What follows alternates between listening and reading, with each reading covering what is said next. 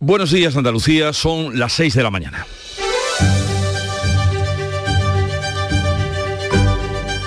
Despierta tu mente, descubre la realidad. En Canal Sur Radio, La mañana de Andalucía con Jesús Vigorra.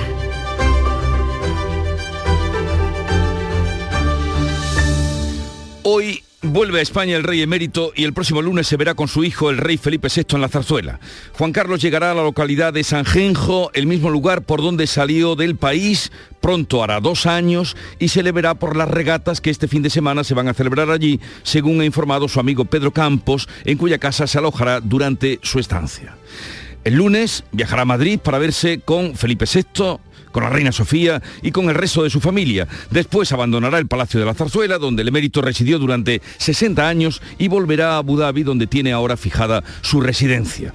De todo esto ha informado finalmente la Casa Real, pero el viaje tensa las relaciones de esta con el gobierno, pues tanto la vicepresidenta Yolanda Díaz como la ministra de Hacienda, María Jesús Montera, han manifestado ante el regreso de Juan Carlos que éste debe dar explicaciones y pedir perdón. Al fin, tanto por parte del Gobierno como por parte de la Casa Real hemos tenido confirmación de la vuelta del emérito que ya habían anunciado sus amigos de Sanjenjo a principios de esta semana. La aparición de otro virus, a priori de transmisión animal, la viruela del mono, ese es el nombre, ha causado siete casos en nuestro país y 16 sospechosos de tenerlo.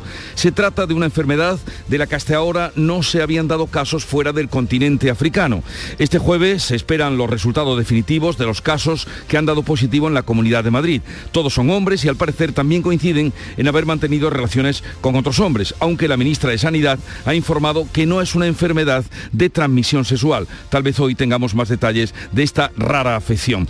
También hoy conoceremos el balance de la avalancha futbolera que en horas tomó Sevilla para vivir el final de la Copa de la UEFA que ha conseguido el Eintracht de Alemán, de Frankfurt equipo alemán. Aunque se produjeron algunos altercados antes del encuentro, no hubo ningún detenido y para la turbamulta que recorrió la ciudad, eh, que no haya ocurrido nada, casi parece un milagro. En Canal Sur Radio, la mañana de Andalucía con Jesús Vigorra. Noticias. ¿Qué vamos a contarles con Carmen Rodríguez Garzón? Buenos días, Carmen. ¿Qué tal? Muy buenos días, Jesús. Y lo primero, ese tiempo que amenaza calor y más calor. Pues sí, que van a seguir hoy subiendo las temperaturas, 39 grados se van a alcanzar según la Agencia Estatal de Meteorología hoy en Jaén y Córdoba, 38 en Sevilla y Granada, 34 en Almería, 33 en Huelva, 30 de máxima en Cádiz y 28 en Málaga. Los cielos poco nubosos con intervalos de nubes altas y nubosidad de evolución diurna en las sierras, vientos variables flojos tendiendo a levante fuerte en el litoral mediterráneo oriental, también levante en el estrecho, aumentando a fuerte con rachas muy fuertes.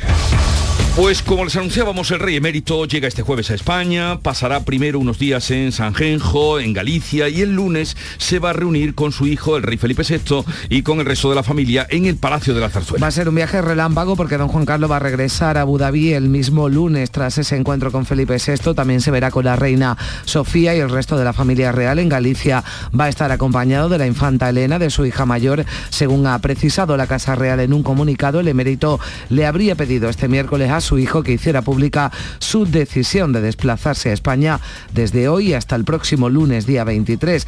Juan Carlos I se va a alojar este fin de semana en casa de su amigo Pedro Campos, que es el presidente del Real Club Náutico de Sánchez. Hoy será jornada de balance tras la final de la Europa League disputada, como saben, en Sevilla. Este miércoles se producían altercados entre escoceses y alemanes. Jornada de balance y de regreso de los miles de aficionados del Eintracht alemán que se llevó la victoria de los del Glasgow Ranger, el barrio de Nervión de la capital hispalense, donde se ubica el estadio Sánchez Pijuán y otras zonas cercanas donde se concentraban los hinchas, fueron escenario de peleas entre las aficiones rivales pese al importante despliegue policial que todavía se mantiene a esta hora.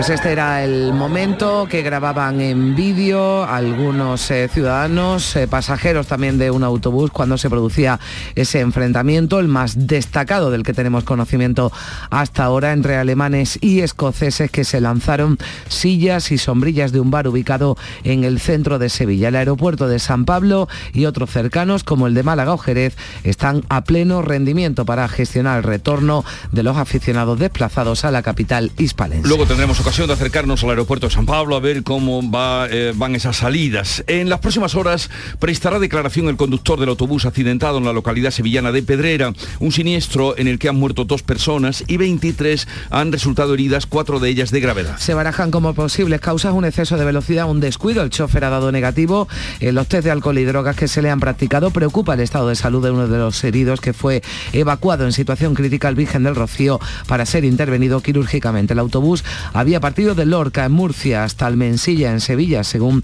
ha explicado el alcalde de Pedrera, Antonio Nogales. Desde allí va recogiendo temporeros rumanos en distintos municipios. Se dirigían a Antequera a trabajar en la campaña del ajo. Yo sé que venían ciudadanos rumanos que están alojados o viviendo en Almedinilla, que es un pueblo de Córdoba, Priego de Córdoba, Puente Genil, Estepa, Gilena, que es el pueblo de al lado, y que me han confirmado, acabo de hablar con el alcalde, me han confirmado que uno de los fallecidos reside en Gilena, y de Pedrera, un viaje truncado para la campaña del ajo. La policía ha detenido al menos a cuatro menores y busca a otro más por la violación de dos niñas de 12 años en Burjasot, en Valencia. Las víctimas contactaron, con los presuntos violadores a través de Instagram, fueron llevadas a una casa abandonada, uno de ellos violó a la primera chica y cuando ésta logró zafarse, la otra fue violada en grupo por al menos cuatro. La primera avisó a una amiga, esta los padres que alertaron a la policía, no pudo dar datos de dónde se encontraban y se puso en marcha un amplio dispositivo de búsqueda por varios municipios. Los arrestos se han producido tras analizar los perfiles en las redes sociales de los agresores. La delegada del Gobierno en Valencia, Gloria Calero, condenaba lo ocurrido. Esto no se pasará si no hay una actuación contundente de educación en valores que ahora no, no, no existe. No puede ser que hoy los adolescentes, los menores, se eduquen sexualmente en base a la pornografía. Gobierno y comunidades autónomas ya han activado la alerta sanitaria por la viruela del mono. Ya se han confirmado siete casos y hay otros 16 sospechosos, todos en la Comunidad de Madrid. Es una enfermedad muy poco frecuente que procede de África. Generalmente se presenta con fiebre, inflamación de los ganglios, erupción en manos y caras similar a la de la varicela y otros 10 casos que se han confirmado en Reino Unido y Portugal. También Estados Unidos esta madrugada daba cuenta de otro. Todos los infectados confirmados sin estudio son hombres jóvenes que han afirmado haber mantenido relaciones con otros hombres. La ministra de Sanidad, Carolina Darias, ha aclarado en la sexta que la enfermedad se transmite por fluidos como la saliva, que no se trata de un virus de transmisión sexual. No es una enfermedad de transmisión sexual, es lo primero que quiero decir. Es una enfermedad esta que se diagnosticó, apareció en África en los años 70 del siglo pasado y se da de una transmisión de animales entre animales a personas. Por tanto, estamos ante una enfermedad zoonótica viral. En deportes y al margen de los incidentes, en lo deportivo, la Eintracht de Frankfurt se proclamó anoche en el Sánchez Pizjuán campeón de la Europa League. En un partido muy igualado que se saldó en el tiempo reglamentario con empate a un gol, se decidió el título en los penaltis, donde el equipo alemán estuvo más acertado que el escocés, venció 5-4 y levantó el título. Y no hay ni una localidad a la venta para el partido de la Almería ante el Alcorcón, donde puede darse ya el ascenso del equipo andaluz a Primera División. Y vista la expectación, la reventa quiere hacer su agosto particular, ya se han empezado a ver localidades a la venta por mil euros. El precio en las taquillas era de 40 y en el Giro de Italia Alberto Dainese gana el sprint y Juan P. López continúa de rosa una jornada más. El lebrijano vestirá también en la jornada de hoy su novena maglia rosa. Enseguida ampliamos información sobre estas noticias, pero antes vamos a ver cómo refleja el día, la actualidad del día, la prensa. Javier Moreno, buenos días. ¿Qué tal Jesús Carmen? Muy buenos días. Como estamos hablando mucho de fútbol, mirad, eh, vamos a abrir con este asunto que lleva hoy en exclusiva, como desde hace varios días el, el Confidencial. Dice que Luis Rubiales, el presidente de la Federación Española de Fútbol, grabó en secreto al ministro de Cultura y Deporte entre junio de 2018 y enero de 2020 a José Guirao. Pero, ¿cómo lo hizo? Grabando con una cámara de otro teléfono para que se viera el nombre del ministro de José Guirao y poder tener testimonio de todo lo que grababa. En fin, Eh, Rubiales, que sigue siendo presidente de la, de la Federación Española de Fútbol. Otros asuntos en portada de la prensa nacional. En el mundo, el Banco de España destroza la gestión económica de Sánchez y en el diario El País, la Fiscalía cree parcial y poco útil la auditoría de la Iglesia sobre los abusos. En la prensa de Andalucía vamos con el día de Córdoba. Córdoba se prepara para vivir la feria más cara de su historia. Vemos también en fotografía de portada la tragedia en la carretera Camino del Tajo, esos, esos dos temporeros que fallecieron ayer al volcar el autocar que los trasladaba al campo en la localidad sevillana de Pedrera. ¿Y por qué lo cuenta el día de Córdoba? Pues porque en el vehículo viajaban más de una veintena de trabajadores, algunos recogidos en localidades de la provincia como Puente Genil y Priego de Córdoba. En Diario de Sevilla, un asunto político como titular de apertura, Moreno vuelve a la bajada masiva de impuestos como lema de campaña. En Diario de Cádiz, dos firmas nacionales pujan por el hotel de la tribuna del estadio. Es una de Castellón y la otra de Granada en Málaga. Hoy de la Torre delega en la hostelería el control de las despedidas de soltero. Y por último, titular destacado en Ideal de Jaén, la primera ola de calor de 2022 superará la máxima de mayo de los últimos 77 años. Se esperan más de 40 grados de temperatura este fin de semana en la provincia de Jaén. Primera entrega de la prensa, lectura de prensa y ahora la agenda informativa del día que nos adelanta Olga Moya. Buenos días. Hola, ¿qué tal? Buenos días. El Centro de Investigaciones Sociológicas va a difundir hoy su barómetro de mayo, va a incluir estimación de voto y es justo un mes antes de las elecciones andaluzas. En Málaga se va a inaugurar el primer Congreso Nacional sobre la ocupación ilegal de inmuebles. Va a estar la ministra de Justicia Pilar Yo. También en Málaga el presidente de la Junta va a recibir al Club Humantequera, es el reciente campeón de la Copa del Rey de Fútbol Sala. Y los restos mortales de Miguel Baez el Litri, del diestro fallecido a los 91 años, van a ser velados en el tanatorio madrileño de San Isidro. Va a ser el viernes, cuando su féretro se ha trasladado a Huelva, la provincia a la que estaba tan unido, y su capilla ardiente se instalará en el ayuntamiento onubense.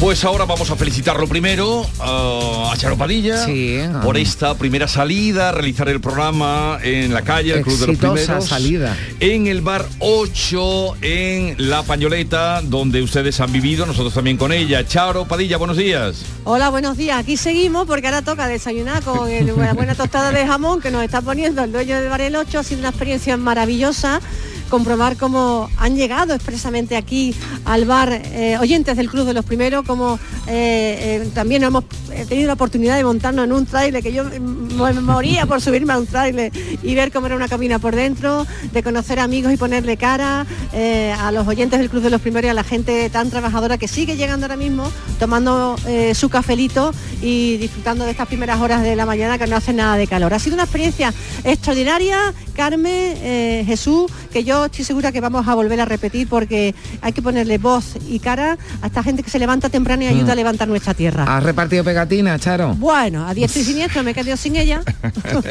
Charo Padilla, enhorabuena, eh, contagia, como ustedes saben, su alegría y también gracias a todos los oyentes que a esta hora se han ido a acompañar a nuestra querida Charo. Un saludo. Un saludo. Hasta luego. Música, la que nos llega de Canal Fiesta Radio con Alejandro San.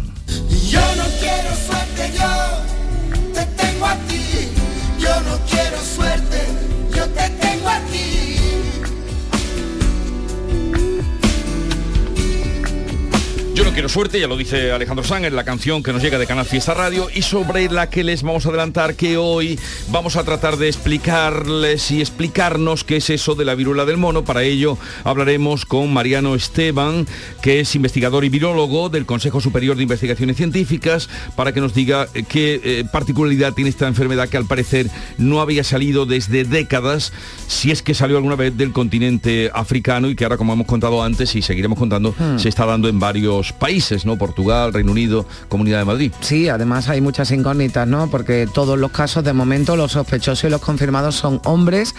Eh, escuchábamos a la ministra hace un momento diciendo que no es una enfermedad de transmisión sexual, pero lo cierto es que los que se han contagiado de este virus, de esta viruela del mono, pues han eh, informado de que han mantenido relaciones con otros hombres. A ver si nos puede aclarar algo más a qué nos exponemos y sobre todo cada vez son más países, Jesús, los que están dando cuenta y comunicando eh, casos de, de- de este tipo. Y además eh, se reverdece en nosotros como mm, no tiene nada que ver, pero como cuando empiezan a contagiarse por países eh, la preocupación indudablemente es mayor. Sí, no se contagia como el COVID, ¿eh? lo, de- No. lo ha dicho López Acuña, el doctor también lo dijo anoche en el Mirador, después lo vamos a, Vamos escuchar, quién- tiene sus particularidades, pero bueno, vamos a ver si quién sabe que nos Que- que nos aclare. tranquilice, que nos aclare. Que nos sí. aclare. Será eso a partir de las 8. También hablaremos con Javier Sánchez Rojas, que es presidente del Consejo Andaluz de Cámaras de Comercio, Industria y Navegación, para tratar esas exportaciones andaluzas que han batido récord en el primer trimestre. Luego de las 9 de la mañana vamos a tratar de aclarar también qué puede ocurrir cuando países como Finlandia y Suecia eh, entren en esa ampliación de la OTAN, la expulsión también de Moscú de diplomáticos españoles. Todo eso vamos a tratarlo con Juan Manuel eh, que es catedrático de Derecho Internacional y Relaciones Internacionales. Luego de las eh, 10, hoy es el Día del Médico de Familia y entonces nos hemos eh, traído a un médico, buen médico, con sensibilidad, buen comunicador, como es eh, Fernando Fabiani, y con él vamos a establecer aquí un consultorio abierto. Sí, a ver si ha cambiado también, porque como acá todo nos ha cambiado también la relación con el médico de, de- familia, ¿no? Al que echamos de menos durante algún tiempo. Pues hoy es el consultorio que abriremos con Fernando Fabiani, autor de Vengo sin cita, Vengo de urgencia, eh, Te puedo hablar claro, doctor, en fin, varios libros de éxito. Luego el eh, tiempo dedicado a los misterios de Andalucía con Javier Pérez Campos, que será a partir de las 11 de la mañana, y terminaremos con la visita de la cantante, cantaora también, María José Santiago, jerezana, que está celebrando ahora con una gira sus 40 años en los escenarios, sus 40 años de vida musical. Con ella, su visita, terminaremos al filo de las 11 y media de la mañana. Quedan invitados hasta las 12 de la mañana de Andalucía. Sigue ahora la información. Que me quiebra la decencia, que revienta mi memoria, que me rompe el equilibrio y que me lleva hasta la gloria. La mañana de Andalucía con Jesús Vigorra. Las formas. Dicen que hay que mantenerlas, pero lo mejor es poder sorprender con ellas. Disfruta sin plazos de espera del increíble diseño coupé del Audi Q3 Sportback y Audi Q5 Sportback. Desde 480 euros al mes, en 48 cuotas con Easy Renting y entrada de 8.490 euros para unidades limitadas. Oferta Volkswagen Renting hasta el 31 de mayo. Consulta condiciones en Audi.es. Red de concesionarios Audi. Por la brisa del mar, todo. Por el verano que te mereces, en Viajes El Corte Inglés te lo damos todo. Las mejores ofertas de cruceros a todos los destinos con hasta un 50% de descuento. Reserva desde solo 50 euros tu crucero por el Mediterráneo desde 389 euros con tasas de embarque incluidas y llévate de regalo una pantalla inteligente Google Nest Hub. Además, con el programa Confianza incluida, viaja con total tranquilidad. Consulta condiciones. Viajes El Corte Inglés. Por tu verano, todo. El 19 de junio de 2022 son las elecciones al Parlamento de Andalucía. Si tienes una discapacidad visual superior al 33% y conoces el sistema braille o estás afiliado a la ONCE, puedes ejercer tu derecho al voto con plena autonomía. Puedes solicitarlo hasta el 23 de mayo de 2022. Voto accesible. 19 de junio de 2022. Elecciones al Parlamento de Andalucía. Infórmate llamando al teléfono gratuito 919-0622 o entra en eleccionesparlamentoandalucía2022.es. Junta de Andalucía. La mañana de Andalucía con Carmen Rodríguez Garzón. Canal Sur Radio. 6 y 18 minutos de la mañana va a ser sin duda la noticia, la imagen del día, esa llegada hoy jueves del rey emérito a España. El lunes se va a ver con su hijo, con Felipe VI, y va a regresar esa misma jornada, ese mismo lunes, a Abu Dhabi, tras verse también con la reina Sofía y los demás miembros de su familia. Según ha precisado la Casa Real, en un comunicado, don Juan Carlos pedía este miércoles a su hijo, al rey, que hiciera pública su decisión de desplazarse a España desde hoy jueves y hasta el próximo lunes. Va a permanecer primero en San Xenxo, en Galicia, pero el lunes tiene intención de trasladarse a Madrid. Y ya ha comenzado, ya han comenzado la vuelta de los aficionados escoceses y alemanes que acudían ayer a la final de la Europa League en Sevilla. Durante toda la noche han estado funcionando los aeropuertos de Sevilla y de Jerez que han acogido casi 300 vuelos desde el martes. En cuanto terminó el partido, la Policía Nacional desalojaba los alrededores del estadio Sánchez Pijuán para evitar enfrentamientos entre las dos aficiones porque ya por la tarde se habían caldeado los ánimos y se produjeron varias eh, peleas. La más eh, llamativa la que más ha circulado por las redes sociales ocurrió en la Puerta de la Carne, en pleno centro de Sevilla, con lanzamiento de sillas, de sombrillas y de mesas. Todavía a esta hora hay muchos aficionados por la ciudad, han estado en los alrededores de las zonas de copa, también en los parques, donde muchos han dormido ya que no tenían plaza de hotel. Y en las próximas horas seguimos en Sevilla, prestará declaración el conductor del autobús accidentado en Pedrera, un siniestro en el que han muerto dos personas, se barajan como posibles causas un exceso de velocidad, un descuido porque el chofer ha dado negativo en los test de alcohol y drogas. Hay 23 heridos, cuatro de ellos de gravedad. Preocupa el estado de uno de ellos que ha sido evacuado en situación crítica al Virgen del Rocío. Eh, presentan todos eh, contusiones, están siendo sometidos a pruebas radiológicas en este centro sanitario. Nos daba cuenta de la gravedad del accidente con esta descripción el alcalde de Pedrera, Antonio Nogales. Es una curva complicada, pero bueno, para los vecinos de esta comarca lo tenemos ya asumida, ¿no? A lo mejor alguien que venga la, primera vez, pues le puede dar algún problema, ¿no? Como, como ha podido pasar hoy, ¿no? Los heridos sí me dijeron que, que se notaba allí mismo que estaban graves porque tenían amputación incluso de miembros y bueno, un espectáculo dantesco.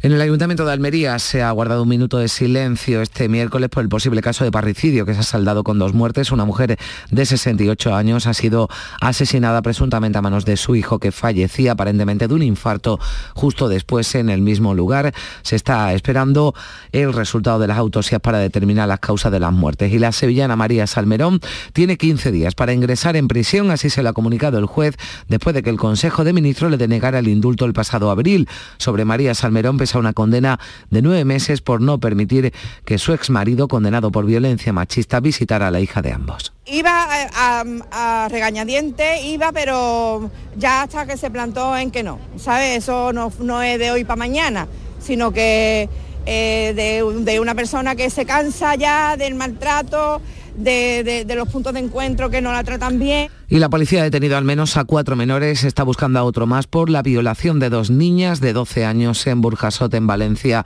Las víctimas contactaron con ellos, con los presuntos agresores, a través de Instagram. Fueron llevadas a una casa abandonada. Allí uno de ellos violó a la primera chica y cuando ésta logró zafarse, la otra fue violada en grupo por al menos cuatro. La primera avisó a una amiga, están los padres que alertaron a la policía, no pudo dar datos de dónde se encontraban y se montó un amplio dispositivo de búsqueda por varios municipios. Los arrestos se han producido tras analizar los perfiles de Instagram de los presuntos agresores y prisión provisional comunicada y sin fianza para el conductor del vehículo que presuntamente atropelló a un joven de 23 años el pasado domingo en Málaga causándole la muerte. Dejó a tres personas heridas, una chica que ya estaba de alta y dos eh, chicos que continúan recuperándose en el hospital regional. El copiloto del vehículo ha quedado libertad con cargos, así relataba la novia del fallecido, como recuerda lo sucedido. Estaba esperando a José Carlos que saliera y salió diciendo que lo querían matar, que no sé qué.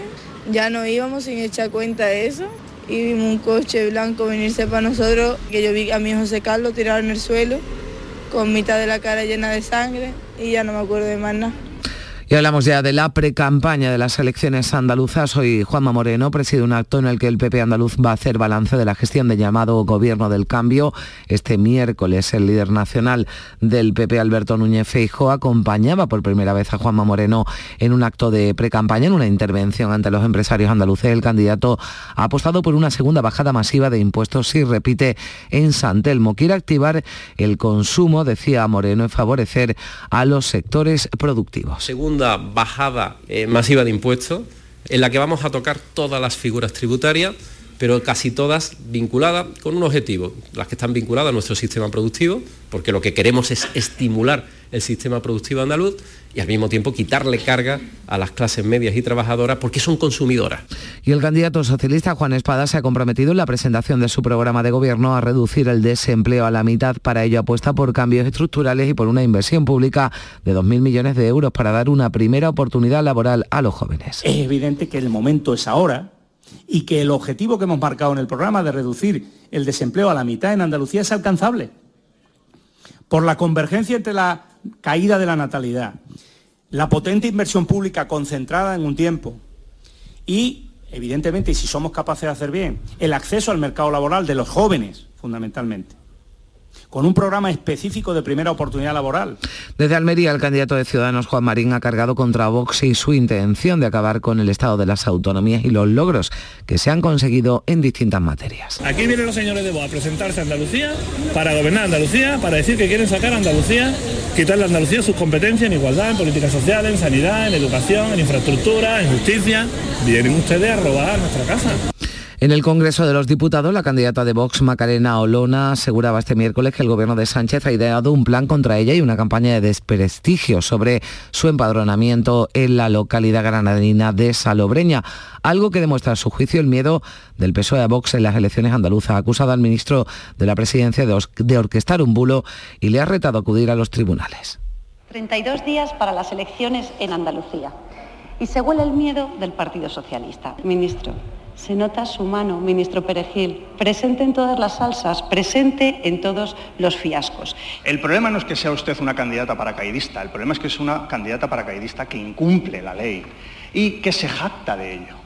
El partido andaluz Levantados ha hecho efectiva ya la impugnación del empadronamiento de Olona en Salobreña. La denuncia se ha presentado ante la Junta Electoral Provincial de Granada. Estima esta formación que existe fraude de ley. Olona se empadronó en noviembre en un piso en Salobreña que es propiedad del expresidente provincial de Vox en Granada.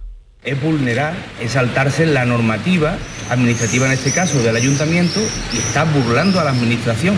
Nadie que sea capaz de burlar a la administración puede ser representante público de nada, y menos aún de todos los andaluces y de las andaluzas. Así que andaluces levantados no vamos a permitir, repito, insisto, que nadie se ría de las andaluzas y de los andaluces. La candidata de Por Andalucía de la coalición de izquierdas, Inmaculada Nieto, visitado la feria de Sanlúcar de Barrameda este miércoles se reunía en Madrid con andaluces emigrados. En su encuentro, Nieto ha alabado a la juventud que, según sus palabras, ha revivado el feminismo y la lucha por el cambio climático. Dice que la juventud tiene un lugar central en su programa para evitar que tengan que salir de Andalucía. En el corazón de ese programa tiene que haber propuestas que a la gente joven le dé opciones de estar en Andalucía, de tener un proyecto vital y personal en Andalucía y no tener que barajar la alternativa de marcharse a otra comunidad o a otro país porque Andalucía no tenga respuesta.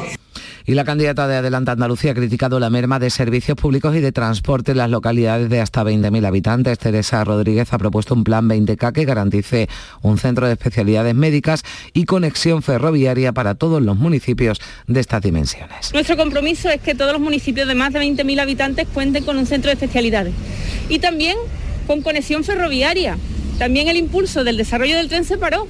Tenemos una ferroviaria que es la mitad de la de hace 10 años en Andalucía. Por tanto, si estamos hablando de lucha contra el cambio climático, si estamos hablando de un nuevo modelo de transporte respetuoso con el medio natural, si estamos hablando de un medio de transporte social, eh, pues estamos hablando del tren.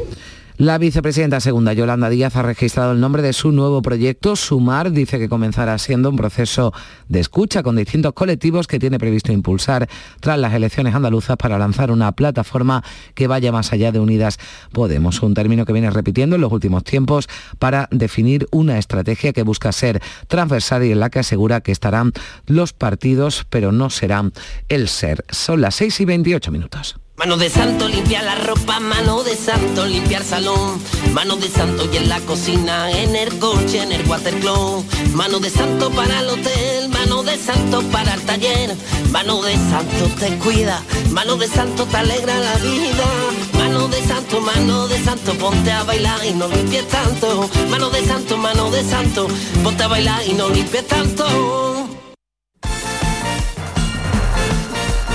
Y vamos ya con un avance de la información del deporte con Antonio Camaño. Buenos días. Hola, ¿qué tal? Muy buenos días. El Eintracht de Frankfurt se proclamó anoche en el estadio Ramón Sánchez Pizjuán campeón de la Europa League en un partido muy igualado en el tiempo reglamentario con empate a un gol al final de los 120 minutos. Se decidió el título desde los penaltis, donde el equipo alemán estuvo más acertado que el escocés, venció 5-4 y levantó el título en el estadio Ramón Sánchez Pizjuán. Al margen de la Europa League, buenas noticias para Fernando, el jugador del Sevilla, el mediocentro brasileño, que en el día de ayer ya entrenó, no con el resto del grupo, pero sí saltó al CP después de esa operación de tobillo que lo ha apartado de los terrenos de juego en los últimos meses. Una buena noticia para el Sevilla, pero ya pensando en la próxima temporada. Y en esta todavía piensa el Cádiz en la posibilidad de salvarse en ese partido ante el Alavés del próximo fin de semana con unos eh, precios prohibitivos de 120 a 150 euros tendrían que pagar los aficionados del Cádiz para ver a los de Sergio González competir en el estadio alavesista. Y ojo también al precio de las localidades en el partido del Almería ante el Alcorcón, donde el conjunto de Rubí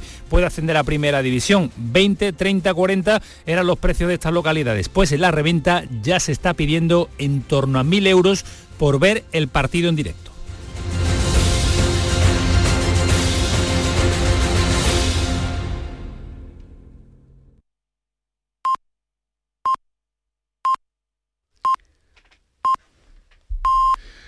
Andalucía son las seis y media de la mañana. La mañana de Andalucía con Jesús Vigorra. Y a esta hora repasamos en titulares lo más destacado que les venimos contando con Carmen Rodríguez Gastón.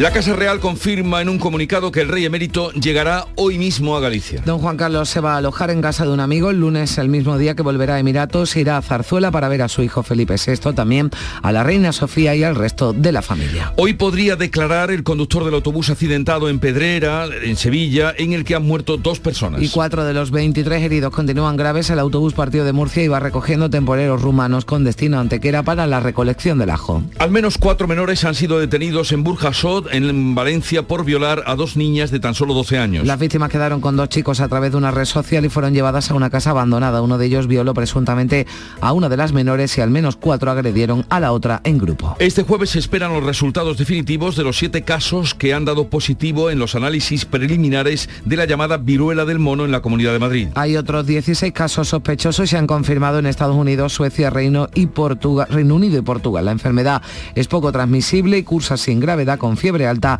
y erupciones en la piel. La vicepresidenta segunda Yolanda Díaz ha registrado el nombre de su nuevo proyecto político, Sumar. Quiere iniciar un proceso de escucha con distintos colectivos para lanzar una plataforma que vaya más allá de Unidas Podemos una vez que pasen las elecciones andaluzas. La Comisión Europea ha propuesto un paquete de medidas para acabar con la dependencia energética de Rusia. Plantea que los europeos reduzcamos un 5% del consumo de energía este año. Además propone sustituir el gas por la energía nuclear y el carbón hasta 2030, aunque esto suponga frenar los planes contra el cambio climático. Desde este jueves sufriremos la primera ola de calor de este año y llega más temprano que nunca. Meteorología activa de avisos amarillos por altas temperaturas que van a rondar los 40 grados en el Valle del Guadalquivir, en la costa de Almería y también en Huelva se alcanzarán los 35. El diestro Miguel Baez Litri ha fallecido a los 91 años de edad. Era hijo adoptivo de Huelva, medalla de Andalucía y medalla al mérito de las bellas artes gracias a sus triunfos en los ruedos entre los años 50 y 60 del pasado siglo. Sus restos mortales van a ser velados en el tanatorio madrileño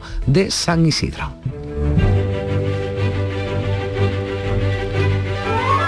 Hoy se celebra la festividad de San Pedro Celestino Papa, aunque solo de Papa estuvo un año porque este santo que se recuerda en el día de hoy su muerte en Roca di Fumón, en el Lacio, llevó una vida ermítica, tuvo fama de santidad, era conocido por sus milagros y ya octogenario lo eligieron romano pontífice, papa, pero él eh, tomó el nombre de Celestino V, pero ese mismo año renunció al oficio y dijo que prefería la vida en soledad y dedicada a los demás. No quería eh, papados. No quería jaleras. no quería.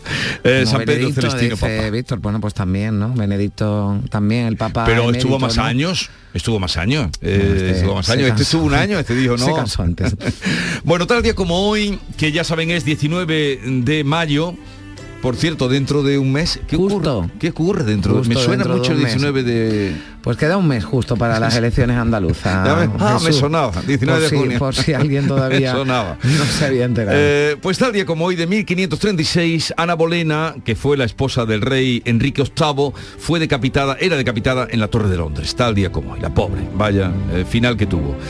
Y también el 19 de mayo de 2018 se celebraba la boda del príncipe Harry Harry y Meghan Markle. Dos años después de convertirse en los duques de Sussex, se produjo lo que popularmente se conoció como el Megamis o el me Megasit que eh, se refiere al deseo del príncipe Harry y Meghan de apartarse de la familia británica. Hoy vamos de gente que se retira del Brexit, No, pero bueno, lo que estoy comprobando es que las efemérides de hoy son todas muy monárquicas. son muy y muy británicas. Sí, también, pero bien, pero que también están relacionadas con Reyes, con Reyes. que también, eh, también hoy será va un día. A ser, desde luego la imagen del día y la noticia de, del día. Y, y, cuando pase un año diremos, eh, tal día como hoy, regresó, volvía, regresó, regresó eh, entrando por Galicia. Hoy además es el Día Mundial del Médico de Familia, que ya lo recordaba, Mm. y con tal motivo he elegido una frase de un escritor, Jonathan Swift, británico también, por cierto, que decía, los mejores médicos del mundo son el doctor dieta, el doctor reposo y el doctor alegría. Llevaba algo de razón, mal. que no falte la alegría. Ahí dejamos la frase del día y vamos a la segunda entrega de la lectura de prensa. Javier, te escuchamos. Vamos con una fecha, esto no es una efeméride, el 31 de enero de 2020. Ese día, Irene Lozano, cuenta el diario El País, accedió al cargo de secretaria de Estado para el Deporte. Dice, siempre sospeché que podía estar siendo espiada. Luis Rubiales niega haber grabado en 2020 una conversación telefónica con la que fue secretaria de Estado para el Deporte tras haberse publicado eso. ¿Por qué hablo de lo que publica el país? Pues por lo que publica también hoy en el Confidencial. Dice que Luis Rubiales grabó en secreto al ministro de Cultura y Deporte. ¿Cómo lo hizo? Empleó un método peculiar para captar la voz de José Guirao. No le grabó usando directamente su propio teléfono móvil, sino que usó la cámara de otro terminal para que además del audio también se registrara la aparición del nombre del ministro. Quien esté interesado en ver esos vídeos, Jesús los puede ver entrando en la página del Confidencial.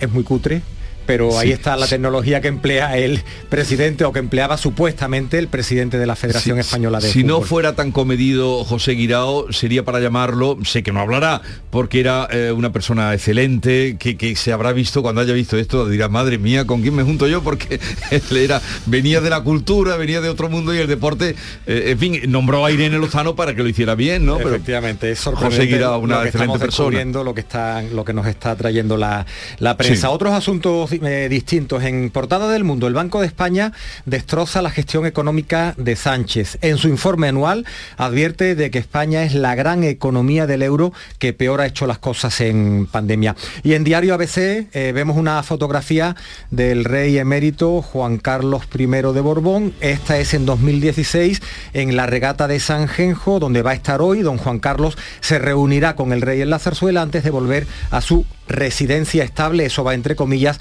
en Abu Dhabi. La prensa de Andalucía, Córdoba se prepara para vivir la feria más cara de su historia. Dice el Día de Córdoba, los caseteros prevén una subida en los precios del 10% para contrarrestar el incremento de los costos. En Diario de Sevilla, denunciadas 10 infracciones en el último mamotreto de La Palmera. Se refiere a construcciones que se están haciendo en esta avenida por la que se entra desde el sur a la capital, a, a Sevilla. En Diario de Cádiz, dos firmas nacionales pujan por el hotel de la tribuna del estadio. La castellonense JC Cosubal y el grupo granadino Luna presentan sendas ofertas. En Málaga hoy, de la Torre de Lega en la hostelería, el control de las despedidas de soltero dice que van a ser más contundentes en cuanto a las conductas incívicas. Dice un concejal, insisten en no demonizar a los que acudan a este tipo de celebraciones. En Ideal de Jaén, la previsión para el fin de semana, la primera ola de calor de 2022 superará la máxima de mayo de los últimos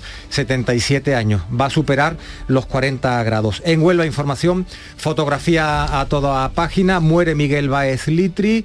En la imagen, Miguel Baez posa en el salón de su casa del campo en Brenes en el año 2007. En Granada hoy un orgullo para los andaluces, recepción y elogios en San Telmo al ascendido Covirán de Granada. Vemos en la imagen a David Iriarte, al capitán del equipo, ofreciendo a Juanma Moreno la Copa de Campeones de la LEP Oro. Y ya por último, en La Voz de Almería, este titular muere de un infarto tras ser detenido por matar a su madre. Así viene la prensa del día hoy. Son las 6.39 minutos de la mañana. Sigue ahora la información en Canal Sur Radio. Sonreír mola, pero ¿cuál es tu secreto? Mi secreto es ser transparente siempre. Llevo ortodoncia, pero es invisible. Solo este mes en Vitaldent, llévate un 15% de descuento en ortodoncia invisible. Descubre el secreto de tu mejor sonrisa al mejor precio. Y haz del mundo tu pasarela. Pide cita en vitaldent.com. Lo hago por tus abrazos, por nuestros paseos, los viajes y conciertos juntos, por tu sonrisa y por tus besos. Lo hago por seguir cuidándonos. Llevamos dos años luchando para frenar la COVID-19. Ahora más que nunca la responsabilidad es de todos. Actuemos con precaución y prudencia. Está en nuestra mano mantener todo lo construido. Junta de Andalucía. Por la brisa del mar. Por el verano que te mereces, en Viajes El Corte Inglés y Costa Cruceros te lo damos todo. Las mejores ofertas de cruceros a todos los destinos. Reserva desde solo 50 euros tu crucero por el Mediterráneo desde 699 euros en super todo incluido. Con bebidas, excursiones, tasas de embarque y sin gastos de cancelación hasta 30 días antes de la salida. Además, llévate de regalo una pantalla inteligente Google Nest Hub. Consulta condiciones. Viajes El Corte Inglés y Costa Cruceros. Por tu verano, todo. La mañana de Andalucía con Carmen Rodríguez Garzón. Canal Sur Radio. 7 menos 20 minutos los sindicatos policiales han manifestado su enfado porque Pedro Sánchez haya hablado de piolines al referirse a los agentes destinados en Cataluña durante el 1 de octubre del 17. PP y Ciudadanos también han reprochado al presidente del gobierno sus palabras. Le diré una cosa, señoría. La diferencia en materia de política territorial cuando ustedes gobiernan y cuando gobierna el Partido Socialista es que ustedes mandaban piolines a Cataluña y con nosotros la selección española de fútbol puede jugar en Cataluña sin ningún tipo de problema o de polémica. Los socios golpistas le van a seguir apoyando, claro, mientras ustedes encuentren servidores públicos a los que cesar o directamente insultar, lávense la boca antes de hablar así de nuestros policías. El ministro del Interior decía que Sánchez no se refería a los agentes, sino a los barcos en los que fueron alojados durante su estancia en Barcelona. Así lo explicaba Grande Marlasca. Lo que ha dicho el presidente del Gobierno es que ustedes llevaron en condiciones indignas a Cataluña a nuestra policía y a nuestra Guardia Civil. También eh, el PSOE va a registrar, seguimos en el Congreso, una proposición de ley que contendrá el mismo texto de la enmienda que ha retirado para permitir que saliera adelante la ley de libertad sexual del solo sí es sí. La vicesecretaria general del PSOE, Adriana Lastra, ha animado a Unidas Podemos y al resto de partidos contrarios a la abolición de la prostitución a que apoyen esta proposición de ley. Tenemos muy claro que la prostitución es una forma de violencia sexual contra las mujeres y lo que queremos es abolirla definitivamente y además sabemos Sabemos que contamos con el apoyo mayoritario de la sociedad española y especialmente del movimiento feminista. Lo que espero es que el resto de grupos políticos estén a la altura. El Ministerio de Sanidad y las comunidades autónomas ya han activado la alerta sanitaria por la viruela del mono. La Comunidad de Madrid ha informado de la investigación de 23 casos. Se trata de una enfermedad endémica de África, aunque no común, es poco frecuente. El Reino Unido fue el primero en detectar casos, después lo han hecho Portugal, Estados Unidos y ahora España. El epidemiólogo Daniel López Acuña explicaba anoche en el Mirador de Canal Sur Radio que en otros casos estuvo relacionado con la importación de mascotas y también que hay que emitir una alerta sanitaria porque se trata de una enfermedad rara no presente habitualmente. Ha explicado cómo son sus síntomas y cómo se transmite. Esta viruela del mono es una enfermedad rara que tiene eh, pues una serie de expresiones de como son una erupción en todo el cuerpo con, con pápulas, una fiebre muy intensa, una transmisión por fluidos corporales pues estos eh, son los detalles que daba Daniel López Acuña, la ministra de Sanidad. Dice que se trata de casos raros y que sería la primera vez que la enfermedad no se contrae en los países africanos donde es endémica. 22 de los 23 casos sospechosos de haber contraído la enfermedad en la Comunidad de Madrid han afirmado, son todos hombres, y han afirmado haber mantenido relaciones con otros hombres, aunque la ministra de Sanidad ha insistido en que no se trata de una enfermedad de transmisión sexual. Y los adolescentes han andaluces pueden solicitar ya en su centro de salud vacunarse contra la meningitis. Salud retoma ahora una campaña que se ha tenido que aplazar por la pandemia que va dirigida a los jóvenes con edades comprendidas entre los 12 y los 20 años, la población más afectada por esta enfermedad grave, así lo explicaba en Canal Sur Televisión el director del Plan Andaluz de Vacunas, David Moreno. Hasta un 25% aproximadamente de todos los adolescentes llegan a tener esa bacteria en su garganta y la transmiten a niños pequeños, a personas mayores, a personas más vulnerables y también ellos pueden padecer un caso grave de meningitis. O sea que la vacunación está dirigida sobre todo porque hay que protegerles a ellos, porque ahí hay casos de meningitis, casos graves, y también para intentar que no distribuyan la bacteria a otras personas más vulnerables, sobre todo niños pequeños. Y protéjanse del calor. Llega la primera ola de calor del año, la más temprana desde que hay registros, así que la masa de aire africano que está llegando nos va a dejar temperaturas de más de 40 grados en el Valle del Guadalquivir, 35 en la costa de Almería o de Huelva. De hecho, la Agencia Estatal de Meteorología ha activado el aviso amarillo para hoy por altas temperaturas en Córdoba, en Granada, en Jaén y en Sevilla entre las 12 del mediodía y las 8 de la tarde. Ya estamos, venimos haciéndolo durante toda la semana, una subida de temperaturas considerable y se va a ir incrementando hasta el próximo sábado. El portavoz de la Agencia Estatal de Meteorología, Rubén del Campo, ha dicho en Canal Sur Radio que no hay que tomarse a broma este episodio inusual aunque no sea técnicamente y estrictamente una ola de calor, estamos ante un episodio muy inusual para esta época del año y por ser también los primeros calores fuertes de, la temporada, pues afectan más a las personas, o sea que no hay que tomárselo a broma ni mucho menos. Hay una tendencia ¿no? a que el verano le esté ganando el terreno a la primavera. Rusia ha expulsado a 27 miembros de la misión diplomática de España. El Kremlin responde así a la medida adoptada por el gobierno español que en abril expulsó al mismo número de funcionarios de la legación rusa en Madrid. Los afectados tendrán que dejar el país en siete días. El ministro español de Exteriores, José Manuel Álvarez, hablaba de contramedidas lógicas. Era algo que esperábamos. Como anuncié el día que el gobierno de España expulsaba a 27 diplomáticos rusos y parte del personal diplomático, bueno, en estos casos esperábamos una reciprocidad eh, al respecto. Turquía persiste en bloquear el ingreso de Finlandia y Suecia en la OTAN. Lo ha hecho la reunión de embajadores de la alianza que evalúa por primera vez la solicitud presentada por ambos países. El bloqueo de Turquía denuncia vínculos de Suecia y Finlandia con el Partido de los Trabajadores del Kurdistán, el PKK, organización kurda considerada terrorista para Ankara. Pero el discurso del secretario general de la OTAN es claro.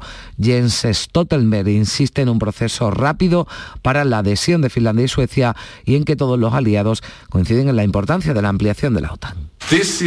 Este es un buen día en un momento crítico para nuestra seguridad. Todos estamos de acuerdo en que debemos permanecer unidos y todos estamos de acuerdo en que este es un momento histórico que debemos aprovechar. La Comisión Europea ha propuesto un paquete de medidas para acabar con la dependencia energética de Rusia y plantea, por ejemplo, que los europeos reduzcamos un 5% el consumo de energía este año. Además, propone sustituir el gas por la energía nuclear y el carbón hasta 2030. Hoy la luz baja, baja este jueves casi un 2%, se mantiene por debajo de los 200 euros el megavatio hora, en concreto será de 191 euros, casi cuatro menos que lo que costaba este pasado miércoles. El precio máximo entre las 9 y las 10 de la noche, el mínimo entre las 3 y las 5 de la tarde, son las 6 y 47 minutos. ¿Tu casa te aburre? Ven a Conforama y márcate un renove hasta un 25% de descuento extra en sofás, colchones y muebles para renovarla al mejor precio. Tu renove te espera hasta el 24 de mayo en tu tienda Conforama y en la web. Cada noche, de lunes a jueves, tienes una cita a la que no puedes faltar. Conmigo, en Canal Sur Radio, en el programa del Yuyu, porque siempre hay que ver el lado amable de la vida. Y de eso, ya sabes, que sé un rato. El programa del Yuyu. Te espero de lunes a jueves a las 10 de la noche. Quédate en Canal Sur Radio, la radio de Andalucía.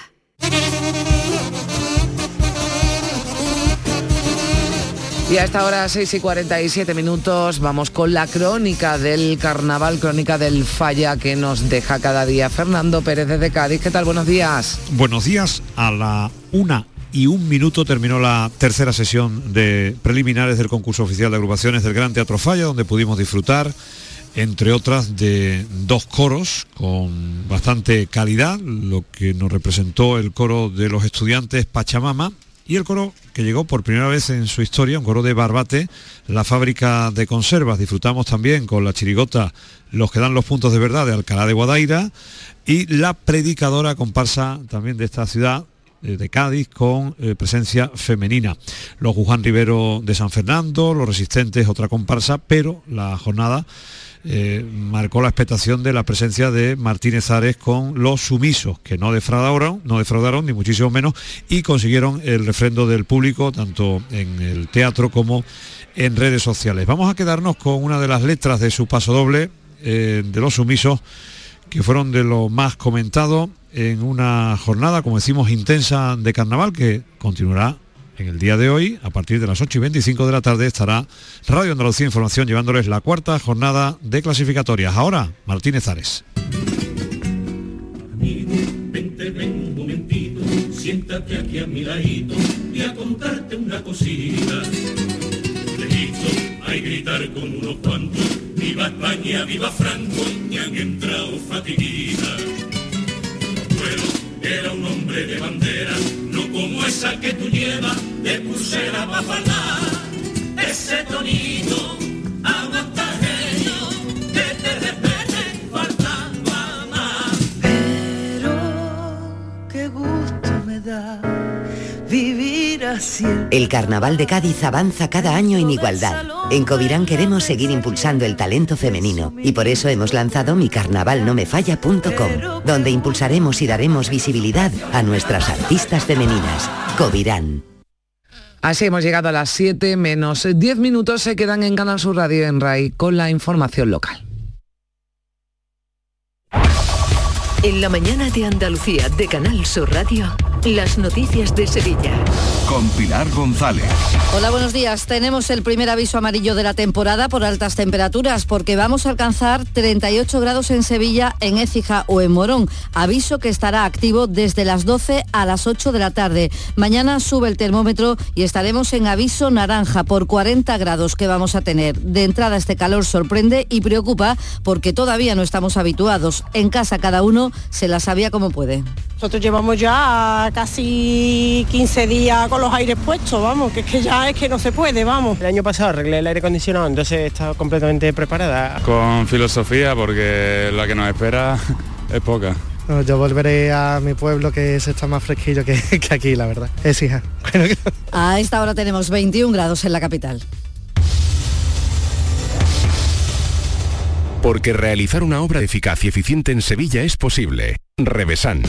Contamos y trabajamos con arquitectos, administradores de fincas y para particulares, llevando a cabo sus proyectos con la calidad y seriedad que nos caracteriza. Contáctenos en revesan.es. Revesan, transformando Sevilla.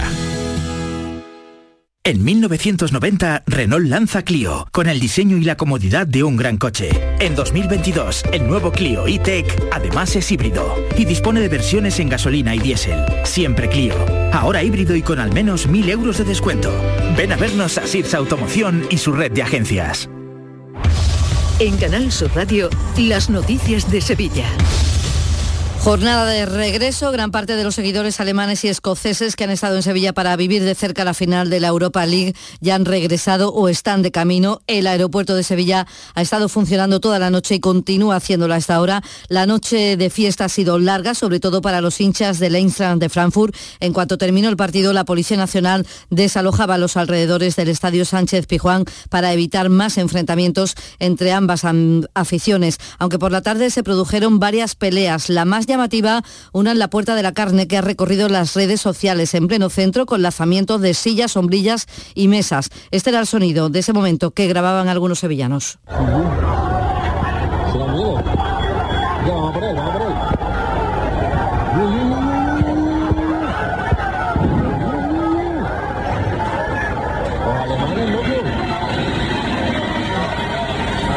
Una tremenda bronca que se producía allí delante del llamado puente de los bomberos en la Puerta de la Carne. Los taxistas están trabajando sin parar, se han levantado los descansos y prolongado sus jornadas. La noche ha sido muy intensa con traslados a los aeropuertos de Sevilla de Jerez e incluso Málaga. Pero según el presidente del ITE Taxi, Rafael Baena, la clientela es muy complicada está haciendo buenos días de trabajo, pero tampoco es fácil, ¿eh? Tampoco es fácil porque son, hay momentos conflictivos, no es fácil trabajar, que hay que trabajar con una clientela que la gran mayoría de ellos tienen un, estado de embriaguez muy elevado. Tampoco, tampoco es todo oro lo que reluce, es difícil. A esta hora todavía hay muchos aficionados deambulando por la ciudad en los alrededores de zonas de copa, pero también en parques donde han dormido algunos. Este jueves se hará balance de lo que ha supuesto la estancia aquí de 150.000 personas y cómo han funcionado los dispositivos. Y en las próximas horas, cambiamos de asunto, va a prestar declaración el conductor del autobús accidentado en Pedrera, un siniestro en el que han muerto dos personas y otras 23 han resultado heridas. Una de ellas está crítico y tres grave. 12 pasajeros ilesos. Se barajan como posibles causas un exceso de velocidad o un descuido porque el conductor ha dado negativo en las pruebas de alcohol y drogas. El siniestro se produjo en una curva no excesivamente peligrosa y con visibilidad. Los pasajeros afectados son temporeros que iban a Antequera, a la campaña del Ajo. El vehículo procedía de la localidad murciana de Lorca y había partido de Almensilla, recogiendo trabajadores en distintos municipios, como ha contado Canal Sur Antonio Nogales, el alcalde de Pedrera. Yo sé que venían ciudadanos romanos que están alojados o viviendo en Almedinilla, que es un pueblo de Córdoba, Pliego de Córdoba, Puente Genil, Estepa, Gilena, que es el pueblo de al lado, y que me han confirmado, acabo de hablar con el alcalde, me han confirmado que uno de los fallecidos reside en Gilena, y de Pedrera. Los sindicatos han ofrecido asesoramiento a los afectados para depurar responsabilidades. Lo dice Carlos Aristú, secretario general de Comisiones Obreras en Sevilla. Iban a trabajar y estamos demasiado acostumbrados a que quienes van al campo de temporeros a trabajar sean muchas veces desplazados y transportados como si fueran mercancías. Por eso también vamos a estar muy atentos al resultado de las investigaciones a disposición de familiares y en defensa de quienes hoy han perdido la vida. Y jornada de huelga hoy en el Hospital de San Juan de Dios de Bormujos. Ha concluido sin acuerdo una reunión previa a esa convocatoria entre la dirección del centro y el presidente del comité de empresa, Javier Ordóñez, que reclama el pago de los atrasos del año pasado y la actualización de las nóminas de este año. Lamentablemente no ha habido ningún tipo de avance porque no ha habido nuevas propuestas de esta empresa y continúa con la intención de inaplicar el convenio colectivo y no abonarnos las retribuciones que nos adeudan del año 2021 y las subidas salariales del año 2022. En tribunales, la audiencia de Sevilla juzga hoy a un hombre que se olvidó una mochila con 22 gramos de cocaína en el Hospital Virgen Macarena cuando le trasladaban desde la unidad de psiquiatría al centro. Al día siguiente la policía lo encontró buscándolo por el puente de la Barqueta, semidesnudo y gritando yo no soy Jesucristo. Intentó huir, pero la policía lo detuvo a pesar de que en su resistencia agredió a seis agentes. La fiscalía reclama ahora cuatro años y diez meses de cárcel para él. Y la sevillana María Salmerón tiene 15 días para ingresar en prisión. Se lo comunicado la titular del Juzgado Penal número 6 de Sevilla después de que el Gobierno le haya denegado de nuevo el indulto. Está condenada a nueve meses de cárcel por impedir que su marido, condenado por violencia machista, visitara a la hija de ambos. Salmerón ha defendido que ella sí llevaba a su hija al punto de encuentro familiar y que era la menor la que no quería ver al padre. Iba a, a, regañadiente, iba, pero ya hasta que se plantó en que no, ¿sabes? Eso no, no es de hoy para mañana, sino que eh, de, una persona que se cansa ya del maltrato, de, de los puntos de encuentro que no la tratan bien. 6 de la mañana y 56 minutos. Marpedental, centro de odontología avanzada dirigido por el doctor Miguel Marrufo, clínica de referencia en Sevilla desde hace más de 10 años gracias a su tecnología, calidad y grupo humano. Recuerda que un día sin sonreír es un día perdido. Marpedental, donde tú eres la prioridad. Más info en marpedental.com. Este mes de mayo, Tomares se convierte en el centro musical de la provincia con su primer festival de primavera que reúne a 17 de los mejores artistas españoles del momento. Viernes 20 de mayo, Fangoria, Nancis Rubias y No me pises que llevo chanclas. Sábado 21 de mayo, Rosario Flores, Las Niñas y Estrella Morente. Te esperamos en los jardines del Conde del Ayuntamiento de Tomares. Disfruta de una noche única. Las noticias de Sevilla. Canal Sur Radio. En Dos Hermanas están de feria. Tras la pandemia se recupera la fiesta con el alumbrado anoche en el recinto de Vista Azul. Se celebra hasta el domingo con 85 casetas y 45 atracciones. Además, artistas locales van a participar en la caseta municipal, como lo cuenta su alcalde Francisco Rodríguez. Potenciar fundamentalmente después de estos dos años tan durísimos a los grupos, mm, artistas, coros, orquestas y academias locales casi el 100% de, de, de todos estos artistas los tendremos en, en la caseta, el coro de Barme, los sureños, a la ancha, los del río, las soles y los chanclas.